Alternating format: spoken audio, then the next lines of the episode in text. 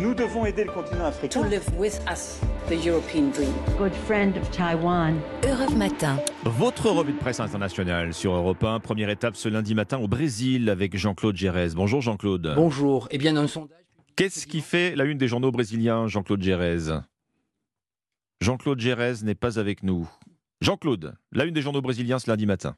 Bonjour. Eh bien, un sondage publié ce dimanche par l'Institut Datafolia, largement repris par la presse, et qui revient sur le premier tour des élections présidentielles. Il révèle notamment que 10% des électeurs ont choisi leur candidat la veille ou le jour même du scrutin. Pour le second tour, le dimanche 30 octobre, le site G1 indique que Lula est donné vainqueur avec 53% des suffrages devant Jair Bolsonaro 47%. Le premier, précise la Folia di São Paulo, est considéré comme le plus apte à défendre les droits des travailleurs, ceux des minorités et l'environnement. Le second, souligne Poder 360 est perçu comme celui qui peut le mieux combattre la criminalité et défendre les valeurs de la famille traditionnelle. Cette enquête d'opinion est cependant accueillie avec prudence par différents commentateurs politiques qui rappellent, comme dans le quotidien Attardi, que Lula était donné vainqueur dès le premier tour par plusieurs instituts de sondage. Nous sommes aussi ce matin en Belgique avec vous, Laura Vanlerberg. Que découvre-t-on dans la presse belge?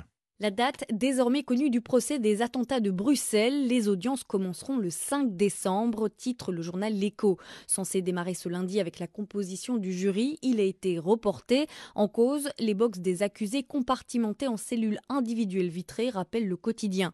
La présidente de la Cour avait ordonné le démontage de l'infrastructure, la jugeant attentatoire aux droits de la défense. Mais le journal Le Soir le précise, la box nouvelle version va permettre aux accusés d'être assis dans un espace commun.